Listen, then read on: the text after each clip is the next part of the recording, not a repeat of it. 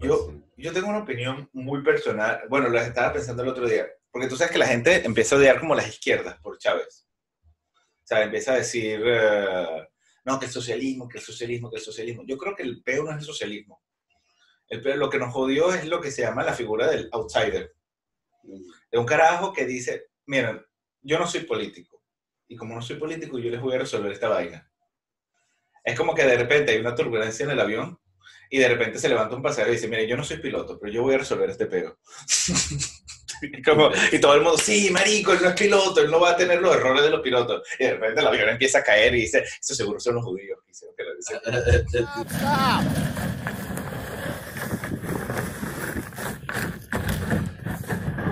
Oh, Jesus Christ.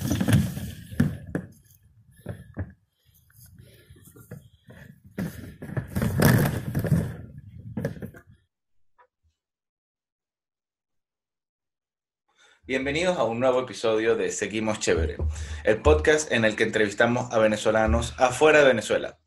Hoy tenemos en el estudio semivirtual a Jean-Pierre Froyer. Jean-Pierre, háblanos de ti. Un placer, hermano, estar aquí en el programa nuevo que no había estado antes. Este, pues nada, hermano, eh, soy Jean-Pierre, estoy aquí en Holanda, eh, tengo 20 años recién cumplidos, estoy, estoy acá desde hace no mucho, un año un año y unos cuantos meses, ocho meses más o menos.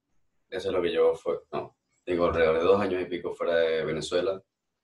Y mm, pues nada, hermano, estoy acá solo, eh, trabajando, buscándome la vida, como todo el mundo. Ok, entonces vamos a darle un poco más de contexto. ¿De qué parte de Venezuela eres? Del Táchira. Ok, ¿y a qué edad te viniste? A vine, cuando eh, cumplí 18 años, pues me vine con 18 años. Mi papá me compró un billete. O sea, recién legal así. Recién legal, sí, legal y afuera. Mi papá me dijo, tengo plata para un pasaje, quiere irse, pero no se lleva plata. Yo, ok, agarré el pasaje. Y, y, una, y una duda sobre eso, ¿por qué no te viniste con tu familia? ¿Por qué te, te fuiste solo y sin dinero?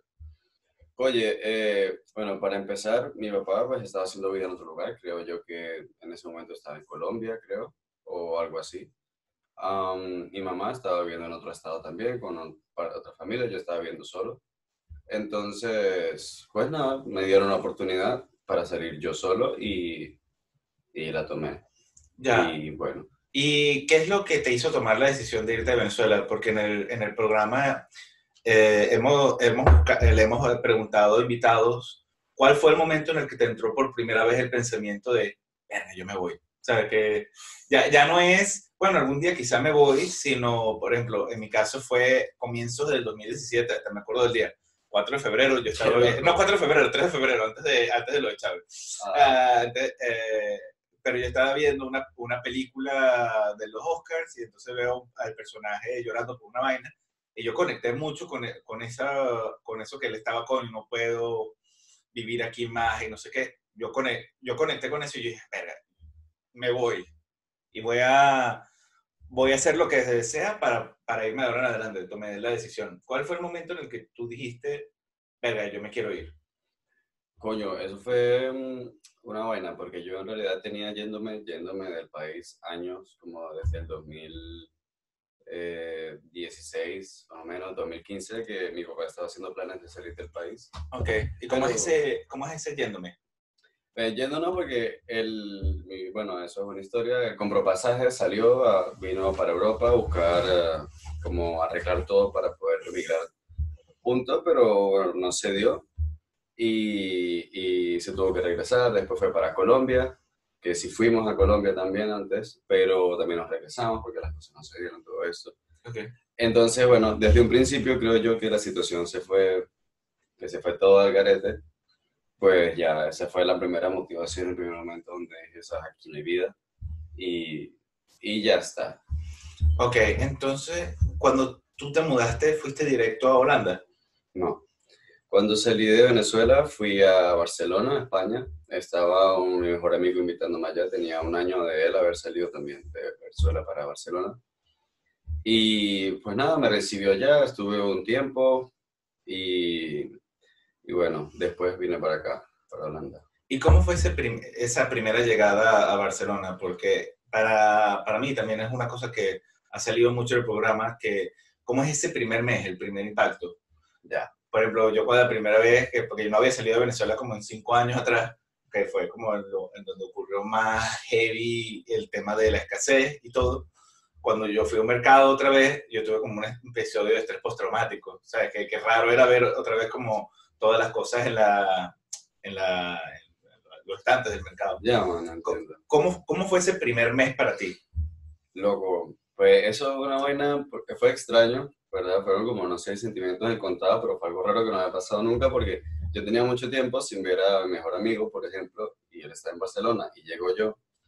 Entonces yo empiezo a ver el, el, todo el panorama, los mercados, los carros, las calles buenas, la gente con el teléfono en la mano, Ajá. todo esto, o sea, una, una, un algo civilizado limpio, bonito. Y, y yo no sabía ni Claro, qué decir. vienes de Táchira, ¿no? Sí, yo vengo de Claro, de. Monte Culebra. Pero Monte Culebra, hermano, es muy bonito y todo, pero es lo que hay. Pero San Cristal está muy bueno. ¿no? Este, y, y yo no sé, yo no sabía ni qué decir, o sea, yo estaba así como anonadado porque, no sé, como que no es tan bueno para ser verdad, ¿sabes? Sea, Claro. Como que, ¿qué es esta mierda? Y, pero tú fuiste en una situación de cero dinero. Cero dinero, me llevé que 125 dólares. Ok. La primera buena inversión que hice fue un paquete de, de grande de cigarrillos en el avión, este, porque me parecieron baratos. Y, y pues nada, llegué a Barcelona en la primera noche, pues nos acabamos todo el dinero, que nos fuimos de farra y... Porque, porque eso siempre pasa. ¿sabes? No, porque no- Porque uno no sabe el valor del dinero. No, loco. No, no, no, eso... Parte de hacerse adulto y salir del país es darse cuenta que mil dólares o mil euros o cien dólares o cien euros no son nada. No son nada. No son nada. No son nada, pero no te lo puedes gastar. Tampoco. Yo, porque yo recuerdo cuando yo acababa de llegar a España y entonces se me derretía el dinero en las manos como si fuese, o sea, como si fuese arena que se me cae entre los dedos. Yo decía, bueno, estoy en la calle y me iba a una tienda de uno de los chinos y me compraba un jugo. Y entonces, ay, me comía una vaina y se me montadita. Hoy ya con, ya con un trabajo estable, yo no me doy esos gustos. Ya. ¿sabe? Porque, porque es- ya, ya hay como un parámetro de- del dinero, de lo que Sí. se gana y, lo, y no solo lo que cuesta tenerlo, sino también las otras cosas que tienen prioridad y que es el- como recurso limitado. Sí, claro. Además, esta cosa que por me pasa personalmente, y no sé si a ti también te pasa, es el tema del ahorro. Porque en Venezuela no existe, o sea, para nosotros, yo nunca gané en dólares de ninguna manera. Entonces, tener bolívares en la cuenta por más de un día es perder, era perder bolívares. Exactamente. Entonces, Es mejor comprar cigarro. era mejor comprar cigarros. y entonces- entonces, claro, es como otro tipo de moneda, eh, eran nuestros dólares, como si fuera la prisión de Estados Unidos. Pero, pero con el tiempo y muy a los coñazos, personalmente, he aprendido a ahorrar. Pero no, nunca tuve cultura de ahorro, porque era como el, el que ahorraba perdía plata. Ya, se entiende. Aquí, aquí es complicado también ahorrar bastante, en especial aquí en Holanda, porque ya, ¿no? Cualquier cosa, tontería, son pequeñas puñaladas de 2, 3 euros, 4 euros, 5 euros, así, todo Sí. suma súper, súper rápido. Sí. El otro día me comentaste que te quedaste fuera de tu casa. Oh, shit, man. Me quedé, sí, loco. Me quedé fuera, dejé las llaves adentro y 220 euros. 200 euros, que sabes como el presupuesto de todo el mercado No, del no, mes. no, mano, es que fue horrible porque primero me dicen, no, va a costar alrededor de 30 a 200. Yo, ok. Primero me dice que son 40 euros, después le suma 100 y después, le, cuando termina de abrir la puerta, me le suma otros 100 más, loco. Porque no, no- porque no te hubiese porque ese último 100 fue porque la logró abrir. No, no sé, loco, que entre más pasaba el tiempo, más iba metiendo plata, ¿sabes? Y no pasaron ni 10 minutos, loco. Parece un abogado de divorcio. Locura, hermano. La plata aquí se va volando, se va como Sí. viene. Pero, Pero entonces, estás en Barcelona. pero bueno. ¿Con qué te empezaste a resolver? Te quedaste con unos meses en casa de tu pana. Sí, bueno, algo así. Me quedé mm, alrededor de cuatro meses, cuatro o cinco meses, creo yo, creo.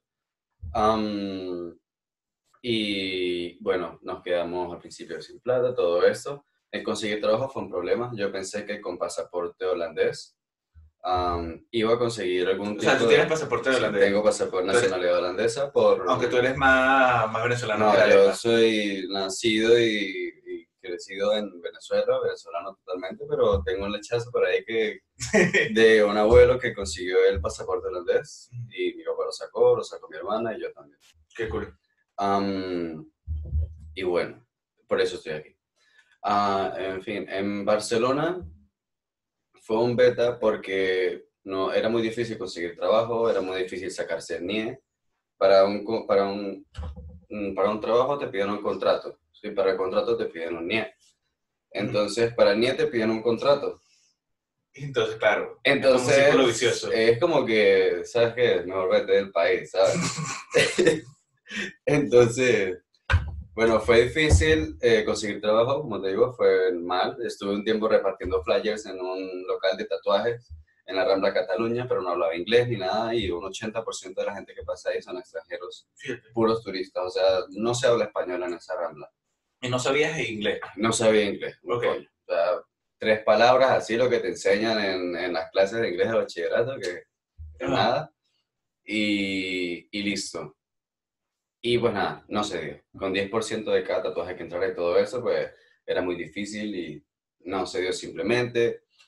Pues pasó el tiempo, una que otra cosa, no conseguía trabajo, terminé durmiendo en la calle con mi amigo por eh, X y Y razones de, de su casa. Nos quedamos semana y media en la calle, la primera vez ambos, entonces después entre hostales y la calle y todo eso y tal, decidimos, el pana decidió volver a la casa de su mamá y fuimos los dos, todo eso. Y después, unos días luego, hubo otro problema, pero ahí me terminé yendo yo solo a la calle. Y pues ahí estuve rolando por ahí unas dos semanas, tres semanas más o menos Ok. hasta que, bueno, conseguí, conocí un parche super nice de venezolanos, gente venezolana, peruana, ecuatoriana, colombianos, eh, de todos lados, bailarines, breakdance en la calle, coño, un parche súper bien que como que me ayudaron, eh, ubicándome en lugares donde habían templos, de, templos hindúes Ok. que te dan comida gratis, es, es Los Hare Krishna. templos Sikh se llama. Ok. Am, que tú pasas sin pagar nada, te haces una reverencia, te lavas los, los pies, todo esto, te pones un trapo en la cabeza para tapar tu cabello y puedes comer. Wow. Y es un resuelve porque si estás en un país extranjero, no conoces nada y no tienes plata, pues tienes un plato de comida ahí. Claro. Este, es algo muy bueno. ¿Y qué, sen- qué sentías en esa época en la que estabas durmiendo en la calle? Coño, en parte, eh, si te soy sincero, como de 2 de la mañana a 5, 6 de la mañana, era feo. Era feo porque de paso fue en invierno, cuando estábamos en Ya. Barcelona, entonces llegaron a ser temperaturas de menos 5 grados estando nosotros en la calle y sin ropa de invierno, porque yo no, no iba preparado para ningún invierno. Claro. Entonces ya esas horas Pero eran... dicho, Barcelona tiene playa, ¿qué tan frío puede hacer? Exactamente. Ajá. Pero entonces ya esas horas eran burda tortuosas porque era, no sé, como esa sensación de, del abandono, de estar por ahí tirado en un país, lejos de todo, lejos de todos y, y sin nada. Es como, esas horas, esas horas son como de pura desesperanza en realidad si no estás metido en un parche vacilando y bebiendo, ¿sabes? Claro. Pero ya después de la mañana, cuando te ibas a comprar un desayunito, porque como en España todo es tan barato, entonces hacías un desayunito con 2, 3 euros, un bocata así. Ujú. Y era una sensación burda de nice, muy buena. Era como un nuevo día. Era como un nuevo día ir al muelle y la vaina estaba amaneciendo y así mismo le pedías un cuchillo a un pescador ahí, te abrías el bocata, te preparabas un bocata y comías. Aún estando en la calle, pero no sé, con una vista así, un lugar así, se sentía bien, una experiencia, no sé. ¿Cómo era la dinámica también eh, de vivir en la calle? Eh, ¿Había peligro en un punto? Sí, claro que peligro siempre hay en la calle, siempre hay alguien buscando, buscando algo, ¿sabes? Mm, Entonces, cónchale, era normal que tuviese que estar pendiente de, de- de- de estos carajitos marroquíes que andan en grupitos y van pendientes de joder a alguien, cosas así, o, o gente que va en la noche drogada, borracha, pendiente de algo, ujú. que los hay muchos, y, y pues nada, hay que dormir con un ojo cerrado, el otro abierto, y bueno, también el frío y el viento, porque como está la playa ahí, Claro, Entonces es brutal. heavy. Sí, es heavy. Pero, ¿Y? ¿Y cuándo se acabó eso? Esa época. coño, esa época pues se acabó ya mm, a las dos últimas semanas antes de venir de, de Barcelona. Eh, me estuve quedando con unas amigas, eh, una semana en una casa y otra semana en otra casa. Y mm, mi papá me mandó el dinero para un autobús de Barcelona para Holanda, pero lo perdí. Porque es que en Barcelona todas las calles se parecen mucho. Y el, el terminal era para allá y habían autobuses para allá. Es que ahí tienen dos estaciones de autobús. A mí Ya. me pasó una vez que yo fui a Barcelona. Perdí, perdí también un autobús. Man, eso está mal, bro. Tiene que poner más señales de tránsito. Claro, porque además se llaman igual, pero una tiene al final la palabra norte. Creo, creo que es así. No, No, una no, vaina estoy así, completamente es una seguro. vaina así, loco, pero en fin, que llevo un monte, llevo a llegar súper justo al autobús y llego a los autobuses, pero eso es un parqueadero nada más y el terminal está para el otro lado Ok. y ya está. Pues nada, me, me tuvo que esperarme como una semana más, media semana más y un amigo de Estados Unidos, también venezolano, me mandó, me prestó el dinero para, para el boleto del autobús, para Ok. comprarme el ticket del autobús para venir a Holanda. Ok, y habrá sido un viajezote largo, ¿no? Porque, Sí, ¿cuántas horas? basta, 25 horas. O sea, llegaste una hora después del día siguiente. Sí, sí, fue una locura de viaje, paran dos veces nada más. Ok, pero había baño en el autobús. Eso es lo primero Ah, que yo no. pienso. Mierda. O bueno, yo no fui en el baño en el autobús, pero, Ok. pero no sé. O sea, cruzaste toda Francia y Bélgica. Sí, se cruzan tres, tres países, eh, Francia, Bélgica y Que si Luxemburgo o algo así. eh, una vaina así, creo. Y una cosa que te quería preguntar es, ¿qué te hizo pensar que Holanda sí y Barcelona no? Porque, no, eh, déjame cambiar la pregunta un poco. ¿Qué te hizo pensar que Holanda iba a ser diferente a Barcelona? Porque por lo menos en Barcelona tú hablabas el idioma, es un poco más cálido. ¿Qué te hizo pensar que, bueno, vamos a tratar en Holanda? Coño, eso era una situación en la que mm, eh, la opción de regresar a Venezuela eh, no era una opción. Sea, en la situación que fuese, yo no quería volver a Venezuela porque no, no se puede, para mí no estaban los planes. Entonces, teniendo el pasaporte, en ese punto, pues no tenía nada que, nada que, que más hacer. Aparte, mi papá consiguió un contacto aquí en Holanda, que es el CLO. Um, ¿Qué es el CLO? El Centro de Orientación, Centro Latinoamericano de Orientación. Ujú. Um, entonces, coño, la señora Milagros, que es la que dirige esto, una señora súper buena, pues, no, Que apareció en el programa en el segundo episodio. ajá, muy importante. Este, pues nada, ella se puso en contacto conmigo, con mi papá, nos colaboró todo esto, esto mi papá estando en Estados Unidos y yo estando aquí. Y bueno, llegué, llegué de todo ese viaje de Barcelona a Holanda sin la señora Milagros conocerme y usted igual, usted me recibió también. Am, acá, a Eindhoven, a las 4 de la mañana, casi a las 5 de la mañana. después- eh, o sea, agarraste el autobús a las 3 de la mañana del día anterior. Sí. Wow. Yo aquí a los, a los oyentes, yo siempre he sido un tipo muy liberal, muy, muy liberal, pero entonces llega Jean-Pierre y tenía tatuajes a los dos lados de la cabeza y con este brazo totalmente tatuado y yo, y él se iba a quedar a dormir en mi cuarto, en mi cuarto, porque yo solo tenía una habitación en una casa, indefinidamente, dos semanas que se volvieron tres meses y medio. y yo lo vi, yo tengo miedo, tengo miedo. Y yo digo, coño, ¿cuándo me volví mi primer suegro? o sea, que era un tipo del Opus Dei. o sea, yo digo, coño, ¿por qué me da miedo este tipo? Pero, no, pero después fue, fue una buena experiencia. Pero entonces, ajá. Eh, entonces llegas a Holanda. ¿Cuál, ¿Cuál fue tu primera percepción de Holanda cuando tú llegaste? Oye, lo primero que te da Holanda es, es un cielo gris y bastante frío. Ok. O sea, esa es como la primera impresión que te da. Porque tú llegaste en marzo, En marzo. o sea que también estamos saliendo del invierno, sigue siendo frío, Sí. los árboles siguen estando desnudos. Ujú. Ajá. Te da como un panorama así un poco grisáceo, con un poco de luces, cosas muy bonitas así. Pero mm, todo un poco gris, frío, pero bonito, bastante ordenado, mucho más que Barcelona. Eso sí, está bastante más ordenado. Y, y bueno, no es una bienvenida muy calurosa, por parte de Holanda, pero sí por parte de la gente que está aquí. Porque te reuniste otra vez con la comunidad latina. Sí, exactamente, con venezolanos, no sé, Milagros y, bueno, entre otros del CLO, que es un grupo bastante grande y muy buena. Sí. Entonces algo que saco de tu historia es que, bueno, que a pesar de que fuiste a un sitio que no conocías a nadie, hubo como una suerte de, de hermandad con otros latinos. Sí, O quizá hermandad no es la palabra, pero como red de apoyo. sí, De- sí, claro. de pasar datos y mira que, que en este sitio dan comida gratis, te puedes quedar en este sitio dos o tres días.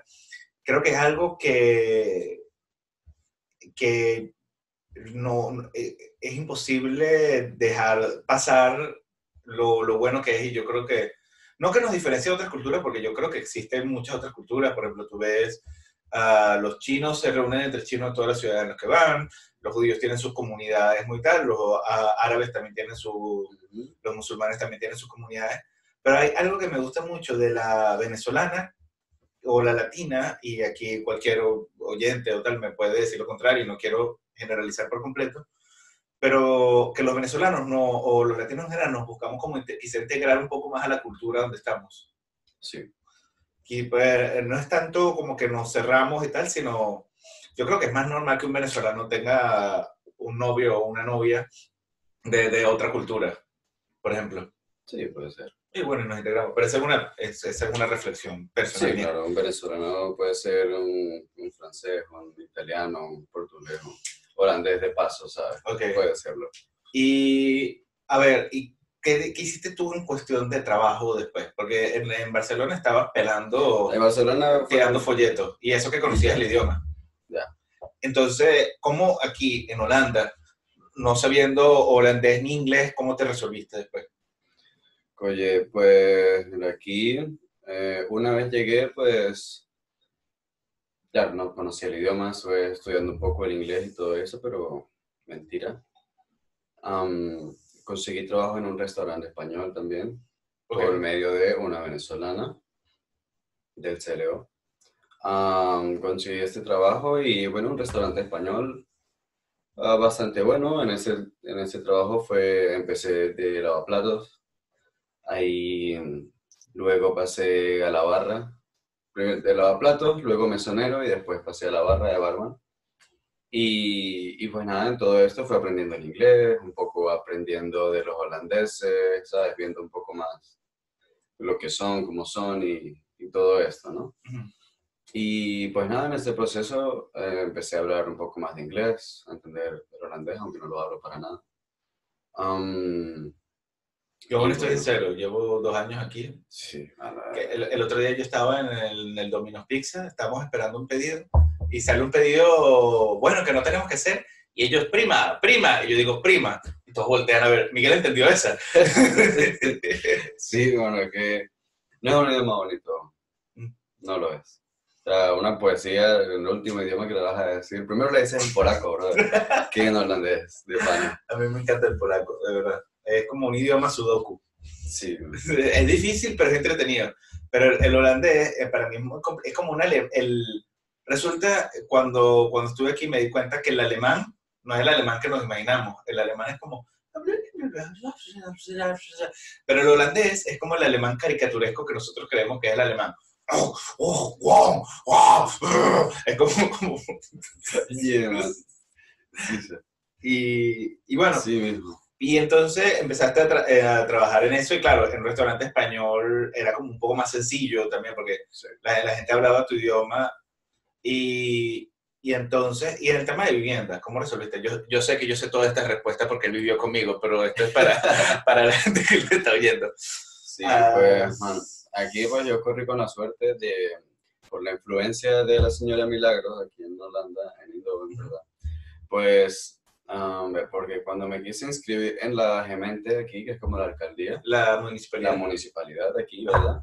Eh, hasta me querían como poner problemas porque era un caso diferente que... Claro, porque en un país que todo funciona, eh, viene este tipo que es como, porque tú no tenías ningún tipo de registro de existencia Nada. ni partida de nacimiento, ni nada holandesa, y entonces como que un holandés se materializó a los 18 aquí. Y entonces te ven y tú dices, no, esto, esto tiene que ser un pasaporte falso. Porque no, no, no, no había nada más, claro. Sí, así mismo. Entonces, estaban poniendo como peros, todo esto, como para adelante, para atrás con eso, pero la, al final la municipalidad me, como yo llegué homeless, sin nada, en mi caso es un poco diferente, Mm. me puso como en contacto con una empresa llamada Springplank y pues nada, ellos ayudan a gente de la calle, gente mm, que llega en X y situaciones económicas y están de calle y pues bueno, al principio te dan una habitación, por ejemplo, me dieron una habitación en un lugar donde habían viviendo, estaban viviendo otras eh, 17 personas más o menos, ah, de todas las nacionalidades, am, africanos, marroquíes, holandeses, ah, de todos, y todos homeless, y pues nada, unos que otros locos, drogadictos, con sus peos, Porque yo, yo tengo una teoría sobre la pobreza de los distintos países, que es que, por ejemplo, depende de la situación económica, tú consigues a distintos pobres. Tú en Venezuela tú puedes conseguir gente muy pobre, genial en su cabeza, sabes que ellos buscan cómo resolver y le dan una vuelta y entonces proveen y, y se fajan. Tú en España tú también puedes encontrar a gente, oye, pobre, que le, le da una vuelta tal, pero, pero aquí como yo digo que es tan difícil ser de verdad pobre, Ujú. por un periodo muy largo, por más de dos, tres años, porque el sueldo mínimo te saca por, está por encima de la línea de la pobreza, Ya. a veces, y esta es como mi hipótesis, que no significa que sea verdad ni nada, pero lo, cuando tú y yo íbamos a comer en el sitio de, para, para hombres, que Ujú. daban almuerzos gratis, aquí en Holanda, en Eindhoven, ah, era gente que estaba como quemada. Ya. O sea, por, por la droga, había uno que se te quedaba viendo, comiendo con la boca abierta. Sí. Ese man siempre se sentaba frente mío nada más para verme mientras comía. y decía, con la boca abierta, Chaca, Y, de- cuando, Ya. te- y cuando tú lo veías, él te decía. Pero, ok, Pero sí. y entonces, ¿cómo, eh, dile, eh, si le puedes decir a, a nuestros oyentes cómo fue tu proceso de, de los distintos sitios donde tú viviste y lo, y en lo práctico que te necesitaste sacar, cómo fue? Oye, pues mira, am, con esta empresa lo que fue es como, en, ese, en esta empresa hacen muchos filtros porque mucha gente no paga, no quiere pagar, o como todos tienen sus problemas y sus rollos, ¿verdad? Pues eso es como una prueba, son como varios filtros. Luego de esta habitación de, no sé, de seis meses, creo yo, menos quizá, ah, me dan otra habitación en un edificio con cuatro habitaciones, cuatro personas, ya algo un poquito mejor, más arreglado, ¿verdad? Y por eso otro tiempo, como un periodo de prueba de filtro. Exacto, es como que vas subiendo un poco, que a los meses te dan una mejor habitación en otro sitio, quizá más céntrico. Y yo me acuerdo de esa habitación, era una habitación grande y tenía la cama incluida, ¿no? No. ¿No? Ah, la cama tú la trajiste. Sí, Ok. Y, y qué cosa, pero me acuerdo que en el apartamento de enfrente tú tenías a un- a una persona psicótica gritando a cada rato. sí, sí, el vecino del frente todos los días, a toda hora, gritaba como si estuviese, no sé, como si estuviesen robando al hijo, ¿sabes? Y como si estuviesen peleando todos los días con el secuestrador. Devuelven a mi hijo, coño. Así, pero todos los días, día y noche hasta que se dormía man. Como si le debiesen 5 mil dólares. Ya, y ya, no Sí. sé, locura. Am, y bueno, de todo se encuentra ahí. Luego de eso, pues bueno, una empresa que es la que controla las casas aquí en Holanda, ¿verdad? Eso es una página que uno se inscribe aquí en Holanda am, de las casas y tú tienes que esperar alrededor de cinco años o más para que te entreguen una casa a un precio un poco más razonable. Y esta empresa quiso colaborar con, con Springplank y luego de esta habitación me dieron una de las casas en las que no tarda cinco años en recibir. Me la dieron en un año y algo porque tenía rentas adelantadas, iba en orden con todo y, y coño, aquí como que te valen el, tú estar al día con todas las cosas, ¿sí? Mm. Te- a- aprecian que, que tú te estés esforzando, o sea, que te, te lo paguen eventualmente. Exactamente, sí. Am, no es na- estas empresas sí, no es nuestro Este, y bueno, después de eso, pues me han dado una casa. Actualmente, pues recibí una casa hace unos pocos meses y bueno, es una casa grande ya de dos plantas, con sótano. Y bueno, Eso tienes, ¿cuántos cuartos? Tienes dos. dos cuartos cuartos, arriba, dos cuartos arriba, cocina, sala. cocina, sala, sótano y un baño. Sí, es que está buenísimo. Y, Y ya. subsidiado por el gobierno. No, no, porque A ver, el sueldo, el sueldo, el alquiler de la casa no llega a 700 euros. Oh, ok. Entonces, como no llega a 700 euros, pues ellos no tienen el subsidio de los 300 euros para ayudarte con la renta. Entonces no le puedes escribir al landlord que si le puede cobrar un poquito más al Estado para ver si... Así. Tengo que hacer, eh, ¿qué me dicen? Ese sería demasiado como de la viveza del venezolano. Sí, la velocidad. Sí. Pero bueno, am, ¿qué más? Ah, bueno, ¿y qué opinas de... Entonces ya le has dado como la vuelta a, a tu trayectoria aquí en Holanda. ¿En qué te especializas ahora? Ahora, mira, desde que llegué luego de, de trabajar en el restaurante, Ajá. ¿verdad? Volvemos a entrar otra vez con la historia. En el restaurante eh, también empecé a trabajar en la construcción, en una empresa de renovación de casas. Am, y pues, también eh, buscaba... Y empezaste de cero, tú no sabías renovar De cero, yo nunca había trabajado en nada de construcción en mi vida, en Venezuela tampoco. Yo trabajo de discotecas, panaderías, restaurantes, pero nunca construcción. Así que bueno, empecé en esta empresa y también, si trabajas bien y haces las cosas bien, pues te lo valen. Entonces, poco a poco fui aprendiendo cosas, me especialicé, eh, no profesionalmente, pero creo que más y mejor he aprendido es poner las cerámicas. De los años. Ah, sí, las porcelanas y todo eso. Yo me, yo me acuerdo la primera vez que yo entré a un baño que hiciste tú y yo...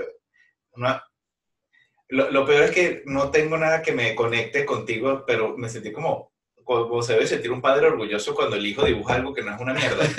¿Sabes? Y tú dices, wow, eso lo hiciste tú. Y lo ves y tú dices, pero parece hecho por, por alguien de verdad, ¿sabes? no, pero, pero es muy cool y se nota que aprendiste una cosa que te, te va a ayudar para mucho más adelante. Sí, yo creo que todo lo que aprendes sirve en la vida, ¿no? Sí, Y, mm, y bueno, en esta empresa estuve bastante tiempo, hace poco terminé, pero terminé en la empresa, pero que ese trabajo me, ha- me sirvió para mantenerme, dejé de trabajar en el restaurante, ya podía tener solo ese trabajo y estar tranquilo con el dinero y mantenerme y, y todo bien. Entonces yo, una cosa que eso que saco de la entrevista es que en Holanda se puede salir adelante. Lo que- Sí, claro, en Holanda se puede seguir adelante, es un poco difícil, por ejemplo, si vienes sin papeles y sin nada, Claro. porque ya es otro proceso muy diferente. Pero en Holanda sí, es muy necesario el inglés. Con el inglés, si no traes inglés, pues es jodido, pero Y tú ya te manejas perfecto con el inglés. ah, sí, sí, pone que un 70%, 60, 80%, 70% del inglés lo tengo, así que eso es más que suficiente. Sí. Am, y, y pues sí, se puede salir adelante, hay muchas oportunidades de trabajo y en lo que sea, ¿sabes? O sea, ¿y tú le recomendarías a la persona que tiene el pasaporte europeo? Porque obviamente el asilado es una historia que tú ni, ni tú ni yo conocemos a profundidad y habría que entrevistar en el programa a alguien que esté en ese proceso.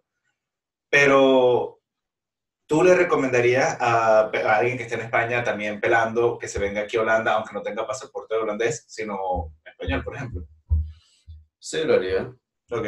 lo haría porque, pues bueno, no, no sé, para mucha gente la situación está muy, muy buena en España, por ejemplo, y es un país lo suficientemente estable que si le echas las suficientes bolas, Ujú. pues puedes hacer lo que tú quieras, ¿sabes? Y una pregunta, eh, quedan como tres preguntas de- del programa eh, que nos gusta hacer es, ¿cómo tú, um, bueno, si tú fueses al, cuando tú estás llegando en Maiquetía, ¿verdad? Y tú fueses al pasado y tú te pudieses dar consejos sobre cómo va a ser los españoles y los holandeses. Si, te- si fu- pudieses ir al pasado y tú te dieses un consejo y dices, oye, Jean-Pierre, son así, prepárate. Para bien o para mal. O sea, como... Mm. Vale, pues no sé, yo creo que le diría a ese man que iba a salirse de España, le diría, no sé qué le diría. ¿En qué sentido? Que no, no seas un factor común del holandés promedio, que tú digas, que le podrías ah, decir, mira, ellos son así. Ah, por ejemplo, un compañero, ah, un compañero del teatro que tuve que entrevistar en el programa, que está en Colombia, dice que los colombianos parecen fríos, pero son muy amigables. Entonces, que él le hubiese gustado saber eso, porque quizá habrá pasado dos o tres momentos en los que pensaba que no le cayó bien a alguien y resulta que sí, pero había una barrera cultural. Ya, pues sí, mira, no sé, por ejemplo, en España tú te puedes conseguir eh, lo mismo.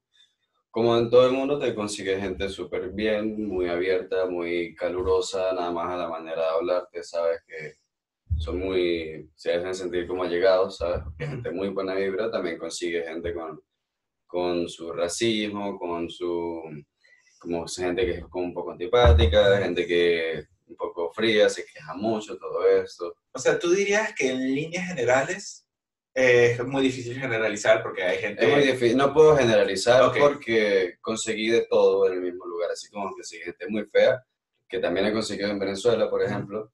También conseguí gente que, que es muy buena, loco, que me dieron una buena vibra que tampoco en Venezuela había tenido, por ejemplo. Sabes, hay un filósofo que una vez le leí un pasaje de un libro que él decía, por eso eh, hay que tener mucho cuidado cómo somos como venezolanos en el exterior, porque aunque todos somos muy distintos, cuando alguien conoce a uno tiende a generalizar. Igualito pasa en viceversa. O sea, ah, imagínate que tú vas a Turquía a una reunión de negocios, tú y yo no tenemos negocios, pero digamos que por el argumento hipotético. Ah, entonces, bajamos todos los días al kiosco a comprar el periódico, pero nos quedamos en el hotel porque en el hotel eh, se hacen las otras cosas. Entonces solo hablamos con el tipo del kiosco y alguien en el mercado. Nosotros vamos a decir que los turcos son tres puntos de suspensión o como hayan sido las personalidades de esas dos personas. Exactamente. O sea, ay, es que yo fui a Turquía y súper buena nota, pero porque tú encontraste dos personas buena nota en la calle. Entonces yo creo que sí, tendemos a, eh, de lo que tú dices, tendemos a generalizar mucho Ujú. y se nos eh, y, lo- y yo creo que extrapolando eso a nuestra condición de venezolanos afuera eh, como, como nosotros a veces tenemos que ser Ah, cuando yo me mudé a España no sé si he contado esto en el programa que cuando, cuando me mudé el, el primer día que me fui a abrir una cuenta en un Bankia me dijeron ay ¿de dónde es tu acento? y yo ay es de Venezuela disculpa, no podemos abrirte la cuenta, no sabemos de dónde viene ese dinero. Y yo, mierda, esto es el racismo, primer día en España. Y yo, wow, esto es de verdad lo que me contaba. Pero a los tres días fui a otra sucursal del mismo banco porque, ¿sabes? Fue una entrevista de trabajo y me dijeron, mira, necesitas una cuenta bancaria. Fue el primer banco que vi, que era otro Bankia. Y el tipo, ay, ¿y tú de dónde eres? Venezolano. ¿Qué? Todos mis mejores amigos son venezolanos. Marico, ustedes están pelando demasiada bola. Mm. Mira, ta, ta, ta, y te pongo esta cosa, ta, ta, y salí con... Entonces, cómo nosotros nos mostramos a los demás puede abrirle o cerrarle puertas a otra persona. Reflexión. Sí, claro, es lo que hay. O sea, se puede conseguir gente muy nice, gente racista, gente, gente buena, gente generosa, gente que no. Sí, De todo un poco. Gente cerrada también. Por ejemplo, en Barcelona, gente que habla solo catalán y tú hablas no, castellano, español y te hablan en catalán. mm. Y bueno, pero no sé, son como... Es lo que hay. y hay distintas personas. Exactamente. Y es lo que más le cuesta a la gente, es el- la ambigüedad. Porque la gente quiere ver generalizaciones, pero en verdad el mundo es ambiguo y hay grises. Y, y bueno, otra, otra de las preguntas que nos gusta hacer en el programa es, eh, porque ya es como estamos cerrando, ¿sientes que dejamos algo por fuera, algo que tú quieras contar? Am, Oye, bueno, no sé, eso fue una experiencia que tuve en, Barce- en Barcelona la primera semana que llegué también, no sé. Am, que eso fue saliendo de protestas, de todo esto de Venezuela, y después de salir de todo este rollo. Una semana después de haber llegado a Barcelona, que no, no creo que le vaya a pasar a otra persona, espero que no, pero el caso de no se acerquen cuando hayan helicópteros en el centro y escuchen detonaciones y eso en España, porque eh, eso pasó en el MACBA, ¿verdad? Ajá. En Barcelona. Estábamos nosotros sentados así, tomando birras, todo tranquilo en un parque, ¿verdad? Y habían helicópteros ahí dando vueltas en el centro cerca y se escuchaba gente como, yo no sé qué coño era, pero había, habían disturbios, en fin. Ajá. Y no sé, en una de esas, loco, todo el disturbio se empezó a acercar, un montón de gente salió corriendo, vini- venía corriendo y, no sé, se metieron al Magba y es un parque que tiene como tres salidas, por una entraban y salían por las otras dos. Entonces la policía cerró las dos salidas, todos esos pacos malditos, Ajá. y empezaron a pegarle a todo el mundo, a todo el mundo, a los que estaban aún sentados en el parque que se querían ir. Loco, iba yo con mi mejor amigo el tatuador, ¿verdad? Ajá. Entonces, eh, mi hermano, el pana tenía, se le fue al policía así porque yo no estoy haciendo nada, estoy tranquilo. Y el policía le agarró el dedo y casi se lo parte. Y él es Ok. tatuador. O sea, sí, sí. Claro. O sea, estaban jodiendo a todo el mundo y yo salí corriendo y pasé así entre los policías porque un tipo se cayó. Y, y me cayeron a palazos también que me, me partieron la pantalla del teléfono. Ok.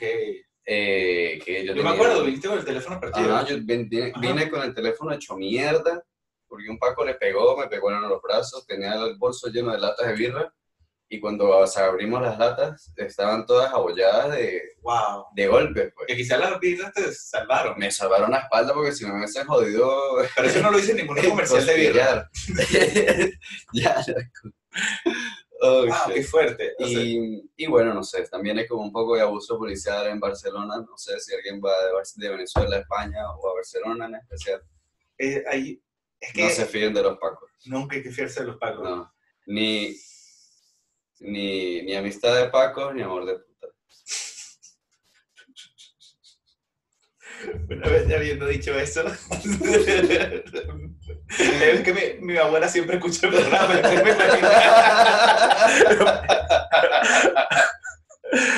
Ah, ah, pero bueno, Ah, te quiero decir. Entonces, y la pregunta con la que nos gusta cerrar el programa, que el programa una pregunta con la que cerramos el programa es, ¿qué es lo que más extrañas de Venezuela? Eh, man, ¿qué es lo que yo más extraño de Venezuela? Me gustaría decir que, coño, la vibra, la vibra de la gente, el vacilón, ¿sabes? El calor también de la gente, que no es un calor que no hay en ninguna otra parte del mundo y otro- otra gente no lo tiene. Por ejemplo, aquí en Holanda los meses son muy fríos, ¿sabes?